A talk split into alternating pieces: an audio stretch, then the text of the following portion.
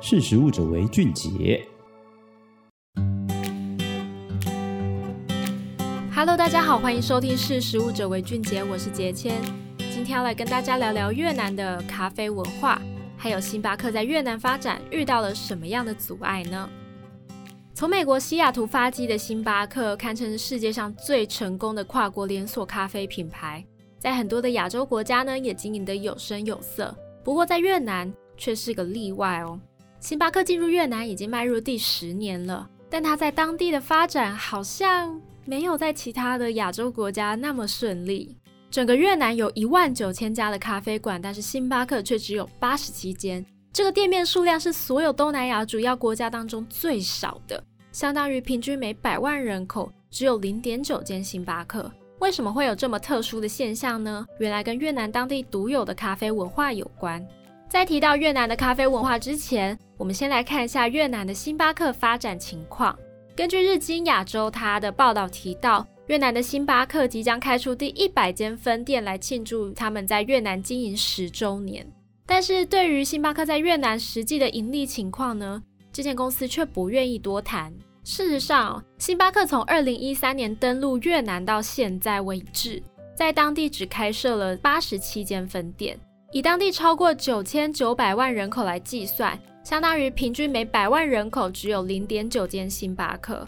对比泰国、印尼、菲律宾、马来西亚、新加坡等六个主要的东南亚国家来看，越南的表现确实不算特别的出色。更别提只有两千三百万人口的台湾就有超过五百五十间分店。在台湾呢，我们每百万人口就有多达二十三间星巴克哦。这是我们自己在计算这个数字的时候都吓了一跳。其实，在当地展店不顺的不只有星巴克，同样从美国起家的咖啡连锁品牌 Coffee Bean and Tea Leaf，还有 Gloria Jean's 也面临店面成长缓慢的问题。其中，Coffee Bean and Tea Leaf 在越南耕耘了十五年，只开了十五间分店。这些跨国的连锁咖啡品牌为什么很难在越南获得成功呢？这一切呢，要从这个十九世纪法国殖民时代讲起。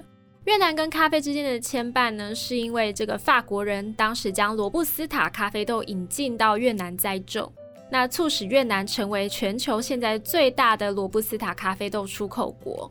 根据美国农业部的数据统计，越南每年出口约十五万公吨的咖啡豆，这个出口的量是非常大，仅次于巴西。那越南不仅这个咖啡的外销实力是很坚强，它的内需也非常的强劲。整体咖啡市场可以达到十亿美元，相当于新台币大概三百零五亿元。那到了两千年代，喝咖啡已经成为越南的国民习惯。国内也有两间非常知名的连锁品牌，还有数以千计的小型咖啡馆在遍地开花。到了二零一零年代，越南又有两间新的本土连锁品牌加入战局，他们用时髦的设计跟免费的 WiFi 吸引了年轻族群的目光。这些大大小小的咖啡店加起来大概就有一万九千家，数量是仅次于美国、中国跟韩国。另外，根据这个市场分析公司欧瑞他们的调查，光是二零二一年到二零二二年，越南的咖啡馆市场就增加了百分之十三。既然咖啡馆在越南的发展这么的蓬勃，为什么星巴克在当地却发展的没有那么顺利呢？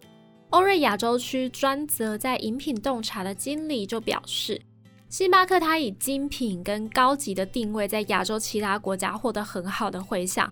他们当然也期待可以在越南用同样的策略来获得成功。但是从越南的消费情况来看，我们其实不难理解为什么星巴克的表现不如预期。在星巴克，我们要买到一杯混合糖浆、口感温和的阿拉比卡咖啡，要花五美元，大概是新台币一百五十三元。但对当地人来说，糖浆会破坏黑咖啡的风味。而且星巴克的竞争对手可以用罗布斯塔咖啡豆做出从高单价精品咖啡到一美元的平价咖啡，这些替代品他们都可以用罗布斯塔咖啡豆做成。那虽然它的口感偏苦，但因为价位更便宜，而且咖啡因含量更高，这也代表着在星巴克以外，消费者有更多更高 CP 值的选择。那除了价格跟口味之外，当地特有的咖啡饮用文化也让星巴克为首的这些外来品牌陷入了一场苦战。对越南人来说呢，咖啡馆是用来凝聚社区意识的一个空间。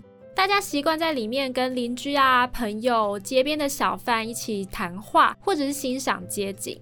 这是一个他们特有的社交场所。那有一些消费者呢，也会喜欢店家记住自己的名字。客人跟老板之间的相处，就像是相识多年的老朋友一样。甚至有咖啡馆的老板觉得，如果熟客有一天没有出现，那这一天就是一个不寻常的日子。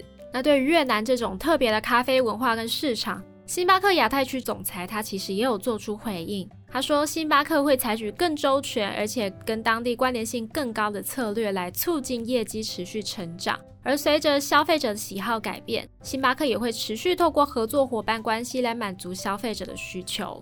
其实我们可以看得出来，越南人非常依赖咖啡，然后当地的咖啡经济也是不断的增长。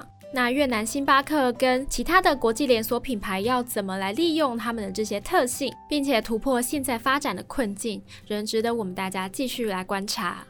那今天识食物者为俊杰的分享就到这边，我们下次见，拜拜。